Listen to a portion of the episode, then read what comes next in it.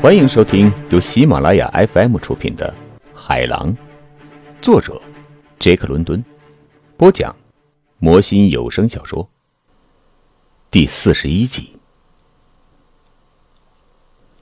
我把桨收回来，向牵引的那条绳子弯下身去，但是莫德迅速的伸过手来，把我紧紧拉住了。你要干什么？他问。声音有些紧张。哦，我把筏子扔下去。我回答，放出了一折绳子。但是他的手指紧紧的抓住我的手指。哦，请别这样，他恳求说。这东西没有用。我回答说。眼看天黑了，风会把我们吹离陆地的。可是想一想，汉弗莱。如果我们不能利用幽灵号离开，我们就会在这个岛上待上几年，甚至一辈子。如果这个岛那么多年一直没有被人发现，那么可能永远不会被人发现的。你忘了我们在沙滩上发现的那只扇板？我提醒他说：“那是一只打海豹的扇板。”他回答说：“你心里很清楚。”如果扇板上的人逃回去了，那么他们准会返回来，在这海豹窝里大捞一把的。你知道，他们根本没有逃出去。我一声不响，不知所措。再说了，他欲言又止。这是你的主意，我想看见你取得成功。这下我的心肠可以硬起来了。只要他站在个人角度奉承我的时候，我的大度便会逼着我否定他。在岛上活几年，总比今天夜里死掉的好啊！或者明天，或者后天，死在这没有遮挡的扇板上。我们没有准备和大海较量，我们没有食物，没有淡水，没有毯子，什么都没有。啊！你没有毯子熬不过一夜的。我知道你有多强壮。你现在还在打冷战呢？这只是紧张罢了。他回答说：“我害怕你会不听我的劝阻，把那些桅杆扔掉。”哦，求你，求你了，汉弗莱，别扔掉。过一会儿，他忍不住恳求说：“哦，就这样结束了。”他知道，他说这样的话。对我威力无穷，我们整个夜里很难熬，一直在打战。我时不时忍不住睡过去，但是寒冷的疼痛会把我唤醒。莫德怎么停住？我猜不出来。我累得连手臂都抬不起来，没法给自己暖身子。但是我仍然有气无力，经常摩擦莫德的手和脚，保持血液循环。他还在恳求我别把桅杆扔掉。凌晨三点钟左右，他冻得抽筋了。我给他摩擦过了以后，他变得麻木了。我吓坏了，我拿出桨来让他划桨，可是他已经虚弱无力。我觉得他每划一下都会晕过去。早晨到来了，我们在越来越亮的光线里向远处张望我们的海岛。终于，海岛露出来了，小小的黑点，黑黑的，远在天际，足足十五英里远。我用望远镜搜寻海面，在西南方向很远的地方，我看见海面上有一条黑色的线。我观看的功夫，变得均匀起来。顺风，顺风来了！我沙哑着嗓子喊道，连我自己都听不出来是自己的声音了。莫德试图回答，可是他说不出话来。他的嘴唇冻得发紫，眼睛抠进去了。不过，哦，他那棕色的眼睛多么勇敢地看着我，勇敢的多么令人痛心呢！我再次开始摩擦他的手，上下活动他的胳膊，直到他能够自己伸展。然后我强迫他站起来。不过，我要是不扶他，他随时会倒下去。可我还是逼着他，在坐台和小艇尾部之间前后走动几步，最后又跳跃几下。哦，你是勇敢的，勇敢的女子，我说，看着活力回到了她的脸上。哦，你知道，你一直很勇敢吗？我过去从来不觉得，他回答说。我认识你以前从来没有勇敢过，是你让我变得勇敢起来的。我也是认识你以后才勇敢起来的。我回答说。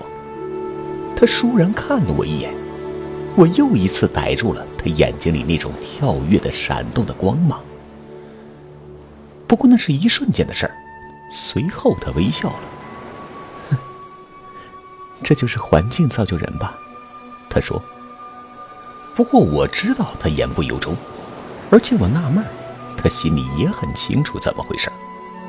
很快，风来了，顺风且清新，扇板很快在滔滔大海上向海岛吃力的行驶。下午三点半钟，我们已经过了西南边的海角。哦，我们不仅饥肠辘辘。而且这时口渴难忍，我的嘴唇又干又裂，也没有办法用舌头湿润它们。后来，风慢慢的停息下来，到了夜里，风一点也没有了。我只好再次吃力的划桨前行，不过划的没有力量，一点力量也没有。凌晨两点多钟，扇板头触到了我们自己的小海湾。我摇摇晃晃的下船，把船索拴住。莫德站不起来了，我也没有力气抱起他来。我和他一起跌倒在沙滩上。不过等我站起来，总算有两只手架住他的肩膀，把他拖进小屋子里边去了。第二天，我们没有干活，实际上，我们一直睡到了下午三点钟。或者说，至少我睡到了这个时辰，因为醒来后，我看见莫德在做晚餐。他的力量恢复的很了不起，他那百合花一样娇嫩的身子有某种坚韧不拔的东西，一种求生的抓力和他特有的柔弱很不一致。你知道，我旅行到日本是为了健康。我们吃过晚餐，留连在火旁。静静的闲待着，十分惬意。我不是很强壮，我从来都不是很强壮。医生们建议我进行一次航海旅行，我于是挑选了这个最漫长的航线。是啊，你一点不知道你在挑选什么。我大笑起来。不过有了这次经历，我就是另一个女人了。成了一个更加强壮的女人，她回答说：“而且我希望成为更好的女人。至少我以后会对生活了解的更多一些。”接下来，随着短暂的白天过去，我们开始讨论狼拉子眼下的问题。这是说不清楚的，这件事情很严重。我讲述了他声明过的话。他打算待在安代沃岛，死在这里。他原本是一个强人，对生活一贯热爱。这下接受了死亡，明摆的事情，眼瞎的背后还掩藏着什么更多的东西。他的头痛病非常可怕，我们一致认为是一种脑子崩溃的症状。他饱受的那种头痛欲裂，是我们很难体会得到的。我注意到。我们谈论狼拉森的情况的时候，莫德对他给予了越来越多的同情，可是我却因此爱他爱得更深了。他的同情是那么富有女人的温馨，还有他的感情丝毫没有虚假的煽情。他同意，如果我们准备逃离，那么最严重的措施必须采取，尽管他是很不情愿提出来的，万不得已。我可以为了保全我们自己的生命而舍掉他的生命，是我们自己的。他强调说：“您现在收听的是由喜马拉雅 FM 出品的《海狼。第二天早上，我们吃过早饭，我们开始在日光下干活。我在前舱甲板下找到一只青毛，那里保存着这些东西，费了不少劲儿才把它弄到甲板上，搬进了扇板里。从船尾放下一条很长的绳索，我划入我们的小海湾，把青毛扔进水里。没有风，海浪很大，大帆船飘动起来。我用了很大的力气，才让大帆船飘到海岸线之外，在青毛的牵拉下摇摆。青毛很轻，遇到轻微的风力就可能牵拉不住。于是我放下右舷的大锚。放松足够的绳索。那个下午，我开始修理绞车。三天的时间，我都用来修理绞车。我对机械本来不懂，不过到了这个时候，我却完成了一个普通机械师在数个小时里可以完成的工作。我不得不从熟悉工具开始干活。机械师动动手指头就能够完成的每一个简单机械原理。我得从头熟悉。三天过去了，我拥有了一台运转不够灵活的轿车。它再也不能像那台原装轿车那样令人满意，不过可以运转，可能把我的活干完。用了半天的时间，我把两根桅杆弄到船上，人字起重架捆绑起来，像过去一样用绳子拉稳定。那天夜里。我睡在船上，守在我干活的甲板旁。莫德不愿意一个人待在岸上，睡在了船首楼里。狼拉森曾经坐守一旁，倾听我修理绞车，与莫德还有我谈论一些无关紧要的话题。我们双方都没有谈及破坏人字起重架的事儿，他也没有进一步说起让我别乱动他的船的话题。不过我还是害怕他，眼瞎无助，只能聆听，总在聆听。我在干活的时候一直保持距离，不让他的胳膊够得着我。那个夜晚，我睡在我心爱的人字起重架下边，突然被甲板上的脚步声惊醒了。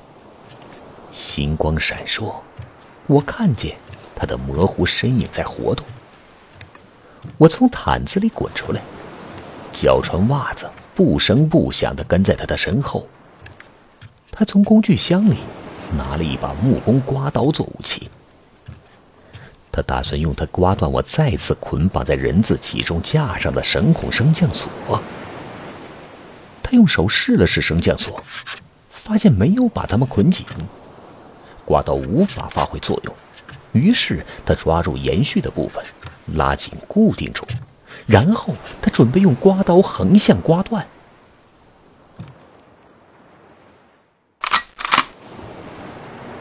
如果我是你，是不会干这种事情的。我平静的说。他听见我扣动扳机的声音，哈哈大笑起来。哈哈哈哈哈！汉普，他说。我知道你一直守在这里，你躲不过我的耳朵。你撒谎，朗拉森。我说，像刚才一样平静。不过，我倒是一直在找机会把你杀死。所以你先动手，开始割吧。哦，你一直有机会。他嘲笑着说。先动手，割吧！我恶狠狠的威胁说：“哈哈哈哈哈哈！哦，哈哈哈哈！我要让你大失所望了。”他大笑道，转身向船后走去。一定要采取什么措施，汉弗莱？莫德说。第二天早上，我把夜里发生的情况告诉了他。只要他有自由，他就会干出任何事情。他也许会凿沉船，或者纵火烧掉。谁也说不准他会干出什么事情。我们必须把他囚禁起来。可是怎么动手呢？我问道，无可奈何的耸了耸肩膀。我不敢走进他胳膊能够到的地方，而且他很清楚，只要他的反抗是消极的，我便不能开枪打他。办法肯定会有的，他争辩说：“让我想一想吧。”只有一个办法。我冷峻的说。他等待我说下去。我拿起一根海豹棒。这个不能把他打死。我说，在他醒过来之前，我可以把他捆得结结实实的。他摇了摇头，哆嗦了一下。哦，不行，不可这样干，一定还有不那么残忍的办法。我们等等再说吧。然而我们没有等多久，这个问题便自己解决了。几次尝试之后，一天早上，我在前尾找到了平衡点，把起吊滑车拴在了平衡点几英尺的上边。莫德握着脚车的拐把，我起吊时，他放松绳索。倘若脚车完好无损，工作起来不会这么费劲儿。而事实上，每往起吊一英寸，我都使出我的整个体重和力量。我不得不频繁的休息。实际上，我休息的时间比干活的时间长。莫德甚至也在协助了。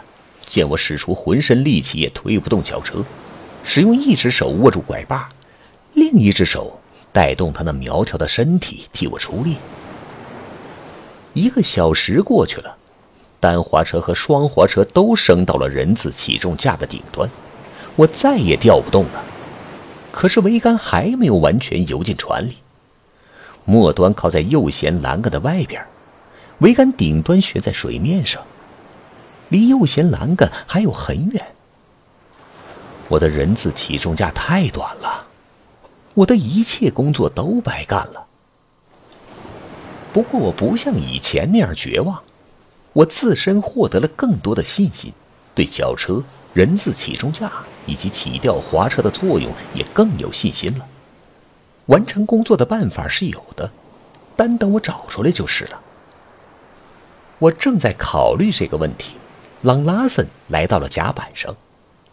我们立刻发觉他有点异常，他的行动十分迟缓、无力，一眼就看得出来。他走下舱室的右舷，步履踉跄，走到船尾楼一带，他举起一只手做那个熟悉的扫浮的动作，在阶梯上磕绊了一下，脚还站立着，最后向大甲板倒去，踉踉跄跄的，下跌的时候伸出手去寻找依托。他在桶仓升降口又站稳了身体。迷迷糊糊的站了一会儿，随后突然龟缩起来，瘫倒下来。他的腿弯曲了，身子向甲板倒下去。头痛病又来了，我悄悄的对莫德说。莫德点了点头。我从他眼睛里看得出同情。我们向他走过去，但是他好像失去了知觉。一口接一口的抽泣，他照看他，抬起他的头，不让血往头里流，吩咐我到舱室取一个枕头，我还带来了毯子。我们把他安排舒服。我摸了摸他的脉搏，脉搏跳得均匀有力，非常正常。这让我感到疑惑，我开始怀疑了。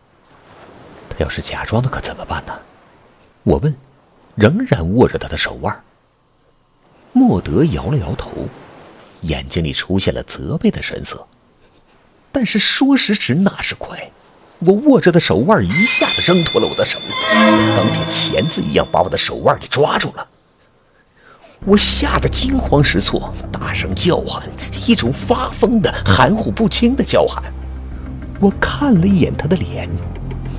恶毒而洋洋得意，另一只手抱住我的身体，我一下子被死死地拉到他跟前。我的手腕放开了，但是他的另一只胳膊绕过我的后背，把我的两条胳膊抓住。我这下不能动弹了。他空出来的手伸到了我的喉咙。到了这个时候，我知道，死亡的最苦涩的滋味，是一个人自己的愚蠢行为造成的。我为什么自以为是，接近那两条可怕的胳膊呢？我能感觉到，别的手也在我的喉咙活动。那是莫德的手在徒劳的使劲掰开那只卡住我喉咙的魔爪。他放弃了。我听见他尖叫起来，那种叫声让我撕心裂肺，因为那是一个女人惧怕和伤心绝望的尖叫声。我过去听见过这样的尖叫，那是在马丁内斯号沉没的期间。听众朋友们，本集播讲完毕，感谢您的收听。